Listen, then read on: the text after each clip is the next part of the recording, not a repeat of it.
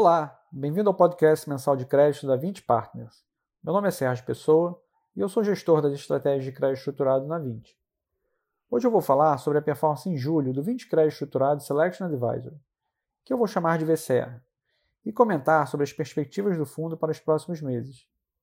O VCE encerrou o mês de julho com rentabilidade equivalente a 127,3% do CDI, mantendo um desempenho bastante consistente nas janelas mais longas, equivalente a 127% do CDI no ano e também nos últimos 12 meses, o que ilustra bem a resiliência do produto, mesmo em ambientes bem turbulentos como temos vivido nos últimos meses.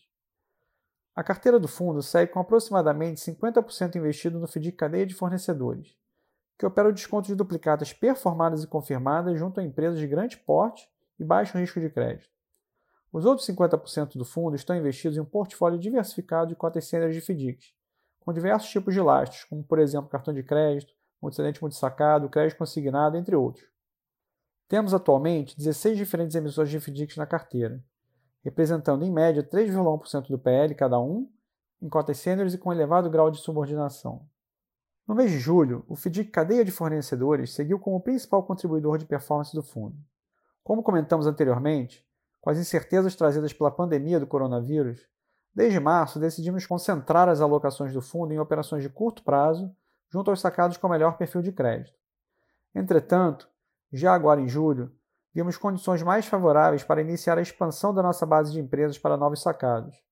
Também com bom perfil de crédito, mas com retornos mais interessantes quando comparado a algumas companhias AAA do nosso portfólio.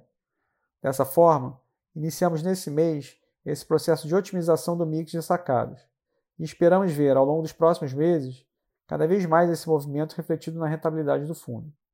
Outra tendência que também está se delineando é o retorno dos FDICs ao mercado primário de captação, após um longo período de hibernação desde o início da pandemia.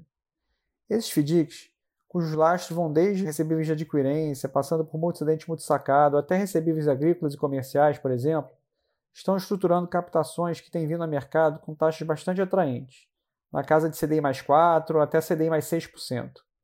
Assim, voltamos a avaliar opções de FDICs de emissores já conhecidos que se comportaram muito bem durante os últimos meses, para pequenas alocações incrementais.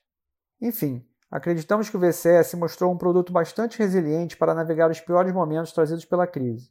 E agora já vemos ótimas oportunidades para retomar uma alocação mais assertiva, seja com novos convênios, seja em novas emissões de FDICs, de modo a entregar uma rentabilidade cada vez mais interessante para nossos clientes. Bom, vamos terminando por aqui hoje. Muito obrigado a todos pela atenção e até o nosso próximo podcast.